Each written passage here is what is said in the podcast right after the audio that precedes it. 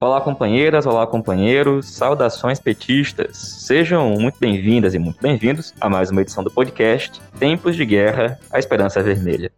Hoje é segunda-feira, dia 5 de outubro. Eu sou o Patrick e conduzo a conversa junto com vocês. No episódio de hoje, escutamos o companheiro Walter Pomar, do Diretório Nacional do PT, que fala sobre o partido e os rumos das eleições municipais. A companheira Cristiane Amaral, candidata a vereadora em Manaus, Amazonas, fala sobre o começo da campanha lá na cidade. E o companheiro Jorge Braga, de Salvador, na Bahia, comenta o aniversário da Petrobras e a autorização dada pelo STF para a venda de subsidiárias da empresa.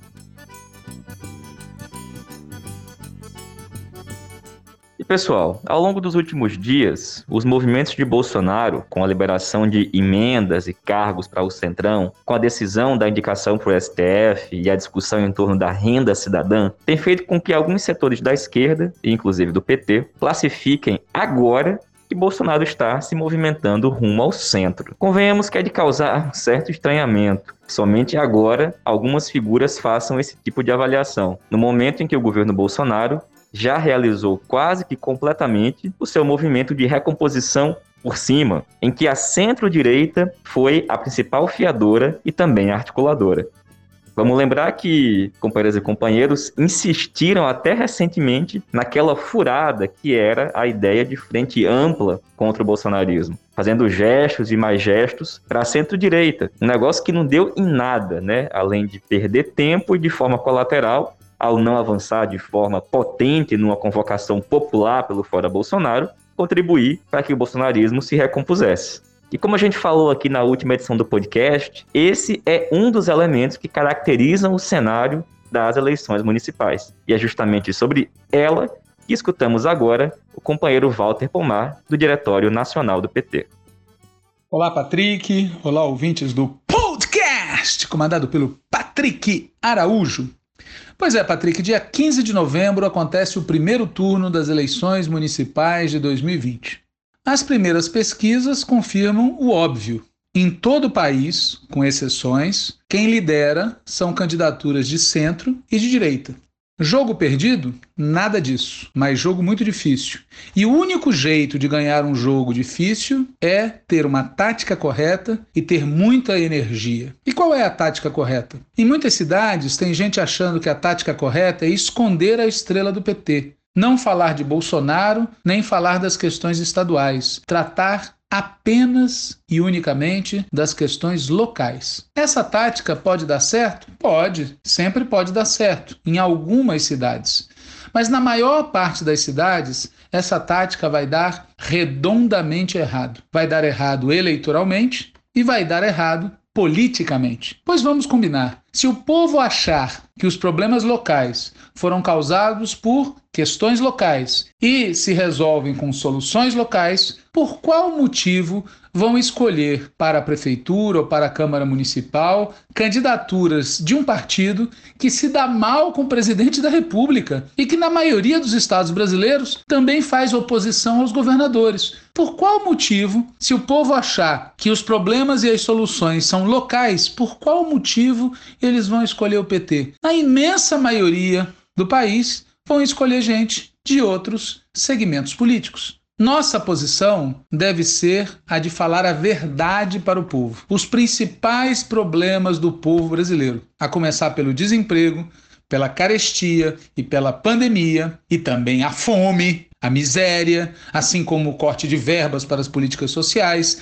inclusive o corte de verbas para as prefeituras, os principais problemas que afligem o povo brasileiro têm nome, sobrenome, SIC e RG. Jair Bolsonaro, o cavernícola, seu governo, suas políticas e os governadores e prefeitos que apoiam as suas políticas. Por isso, nossa campanha tem que politizar. Até porque, se politizarmos ou se não politizarmos, o lado de lá vai politizar e vai atacar o PT. Por isso, não há que ter dúvida. Dá para crescer muito e ganhar muitas eleições no país inteiro e dá para sair com um saldo político dessa campanha.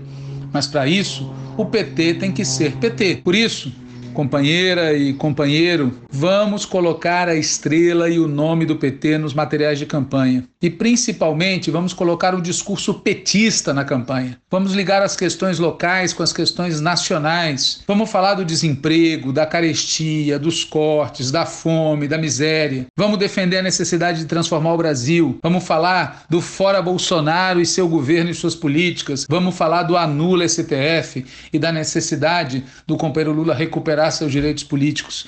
É com essas questões que cada um de vocês que são candidatos e candidatas, saberá mediar com a realidade local, mas é com essas grandes questões que a gente vai marcar a diferença, demarcar o campo e viabilizar uma vitória da esquerda em geral, particularmente do PT, nas eleições municipais de 2020. É isso, Patrick, que eu queria falar para os ouvintes do podcast.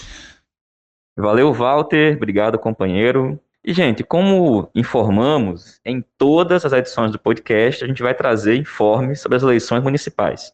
No episódio de hoje, a gente escuta a companheira Cristiane Amaral, candidata a vereadora em Manaus, que nos fala sobre o cenário eleitoral lá na capital do Amazonas.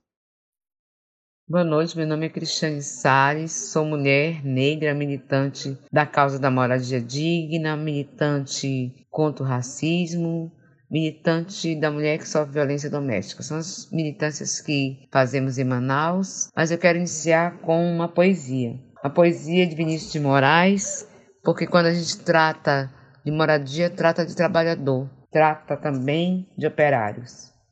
Ele era aquele que erguia casas, onde antes só havia chão, como um pássaro sem asas, ele subia as casas que lhe brotavam da mão. Mas tudo desconhecia de sua grande missão. Não sabia, por exemplo, que a casa de um homem é um templo, um templo sem religião, como tampouco sabia que a casa que ele fazia, sendo sua liberdade, era sua escravidão. Vinícius de Moraes.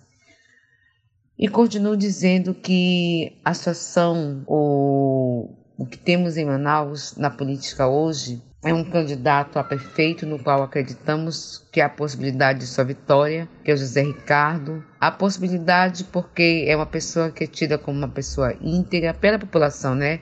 É um cenário mais é, local, não é um cenário da minha própria visão, mas é um contextualizado na realidade nossa. Então ele é visto como alguém honesto e íntegro que tem uma experiência já no parlamento e, portanto, não é um paraquedista na política. Então nós acreditamos e temos esperança em sua vitória. Para além de falar da situação do nosso candidato à prefeitura, quero falar que estamos numa cidade aonde, infelizmente, há muito bolsomínios. Infelizmente, a politização, a política, o grau de politização da nossa população é muito baixa. Temos um índice de pobreza muito alto, de desigualdade social muito alto, de desemprego muito alto, talvez um dos maiores do Brasil. Essa realidade leva o povo a crer no Messias, leva as igrejas ter expectativas em o Messias. Então, essa realidade toda dificulta muito a que abramos os olhos e entendamos que só podemos avançar numa sociedade mais justa e igualitária com a esquerda, com um governo popular. Mas para além de falar do governo popular que eu acredito venha pelo PT, eu quero falar da Cristiane Salles para concluir, essa mulher que vos fala, que é militante de causas sociais, de luta por direitos, que tem também possibilidade de uma vitória para a Câmara Municipal. É difícil, porque nós não temos recurso financeiro para uma campanha comparada a muitos candidatos que jorram dinheiro e compram votos. Ou seja, não vivemos uma política democrática, um país democrático, à medida que votos são comprados. Dessa forma, porém, tentamos furar o bloqueio porque vemos tentando há muito tempo ser eleitas e ser eleita. Digo eleitas porque somos um grupo, não sou candidata de mim mesma, mas do movimento social, de parte dele, que passou a entender a política como algo que pertence a nós também, pertence ao povo da periferia também. Que bloqueios de espaço têm que ser ocupados por mulheres, por homens da periferia, que quem vai defender nós somos nós mesmos, não é alguém de outra categoria ou de outra classe que vai defender o povo, o povão e suas, necessidades. Defender, porque o parlamentar ele não é e não pode deixar que o povo confunda-o com o executor. Acho que entenda o papel do parlamento, que é o de propor leis, fiscalizar o executivo e cobrar a execução das políticas públicas para a população, principalmente a que eu lido, que é a da periferia, que é da mais baixa renda. Por isso, boa noite, vamos à luta e viva a articulação de esquerda, porque eu acredito que é por, através dela, da esquerda, que vamos conseguir mudar o Brasil. Obrigada, boa noite. Valeu, Cristiane. Obrigado, companheira. Muita força aí na campanha. E no último dia 3, a Petrobras completou 67 anos. A gente escuta agora o companheiro Jorge Braga, petroleiro, que fala sobre a situação da empresa e aquela decisão do STF relativa à autorização para a venda de subsidiárias da Petrobras. Olá, Patrick. Olá, ouvintes do podcast Em Tempos de Guerra Esperança Vermelha. Eu me chamo Jorge Braga, sou diretor do Sindicato dos Petroleiros Bahia, Sindipetro Bahia, que é filiado à Federação Única dos Petroleiros, AFU. Aconteceu nessa semana no Supremo Tribunal Federal o julgamento de uma reclamação feita por, no escritório de advocacia, escritório de advocacia H6, junto à Federação Única dos Petroleiros e também com apoio da Comissão Parlamentar em Defesa da Petrobras. A Petrobras fica que era liderada pelo senador Jean Paul Prats, que agora está licenciado, inclusive, para ser candidato a prefeito lá em Natal, no Rio Grande do Norte. Essa reclamação ela foi feita porque, no momento anterior, o Supremo Tribunal Federal, em uma decisão completamente heterodoxa né, e estranha, ele fez uma decisão híbrida no que tratava a respeito da venda de ativos e privatização de empresas públicas. Naquele momento anterior, o STF decidiu que as empresas públicas, para serem vendidas, precisa de autorização congressual, mas abriu uma exceção que é exatamente de poder realizar a venda de subsidiárias, empresas que são constituídas para realizar serviços afins, próximos, necessários ao funcionamento da empresa, mas que não necessariamente constituem a empresa principal. Então, com essa decisão do STF, a venda de subsidiárias foi liberado e naquele momento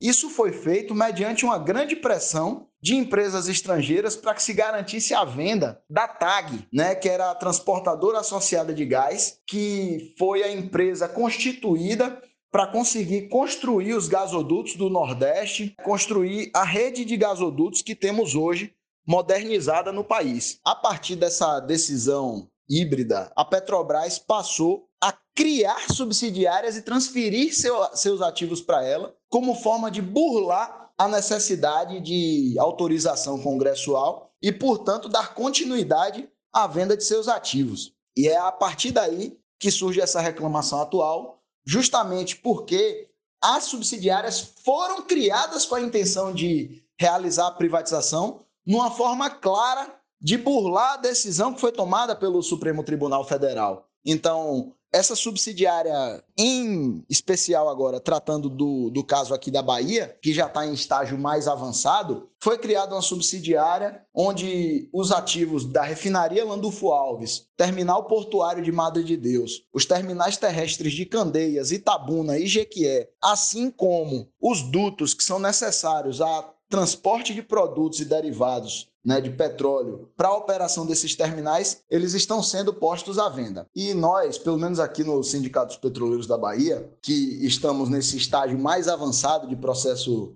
de privatização da refinaria Landulfo Alves, a gente já fazia uma avaliação de que o STF não seria uma bala de prata para essa questão da privatização a avaliação que tínhamos é de que a decisão favorável do STF não sacramenta a privatização, ele acelera o processo. Assim como uma decisão contrária não enterraria o processo de privatização, apenas retardaria. É necessário que a gente tenha uma profunda compreensão de que esse governo ele tem dívida com seus financiadores internos e externos.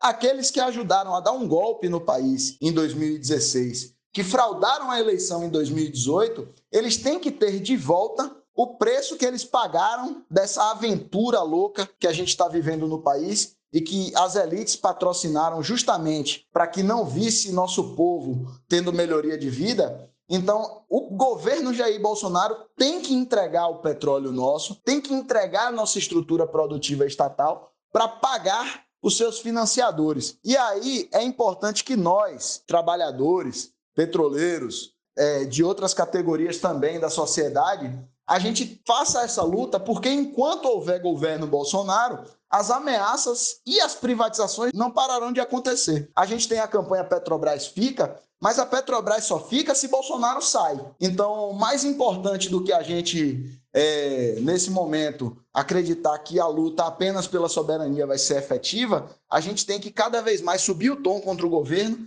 e exigir a saída do governo golpista. Por fim, amanhã, dia 3 de outubro, é aniversário da Petrobras. A Petrobras completa 67 anos, num momento em que as ameaças à sua estrutura, a ameaça à sua condição produtiva, à sua condição de empresa estatal, indutora do desenvolvimento nacional, está mais do que nunca ameaçada. A gente corre o risco de, em muitos estados da federação, a gente está comemorando o último ano da Petrobras, como é o exemplo da Bahia, do Rio Grande do Norte, de Sergipe, de Pernambuco, Espírito Santo, Rio Grande do Sul, Paraná, Amazonas. A Petrobras quer se tornar uma empresa apenas do Sul e Sudeste, nem do Sul, apenas do Sudeste. Rio de Janeiro e São Paulo, concentrando os seus investimentos, concentrando a atividade produtiva da empresa e transferindo de forma de retaliação mesmo de um presidente que sofreu uma derrota no Nordeste, mas que ele usa isso como retaliação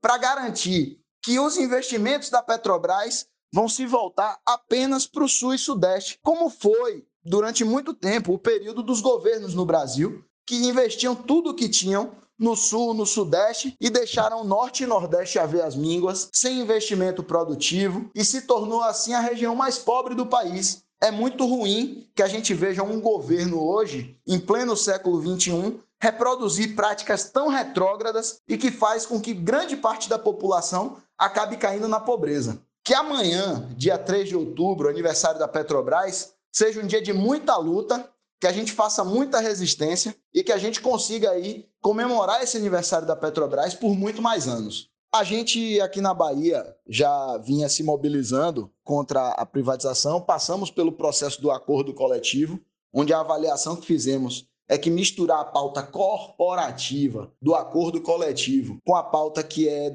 de toda a sociedade, uma pauta que é da classe trabalhadora, do desenvolvimento nacional, que diz respeito à soberania nossa, que é a questão da privatização da refinaria, se essas pautas se misturarem, acabaria por haver uma contaminação, assim como a gente tem que compreender que boa parte dessa nossa luta contra as privatizações em favor da soberania será necessário que a gente consiga ampliar para setores do povo. Então, a pauta corporativa dos salários, dos direitos específicos da categoria petroleira, se misturados a esse debate, a gente avaliava que isso traria prejuízo ao debate mais importante, que é o da soberania e da manutenção da Petrobras enquanto empresa estatal. Valeu, Braga. Obrigado, companheiro. Pessoal, essa foi mais uma edição do podcast Em Tempos de Guerra, a Esperança é Vermelha. Como vocês sabem, a gente está disponível nas mais diversas plataformas, Spotify, Google Podcast, Rádio Public e também por meio de áudios de WhatsApp. Pedimos para que vocês nos ajudem a compartilhar e a divulgar. Nos vemos de novo na sexta-feira. Saudações petistas, vamos fazer muita campanha e até mais.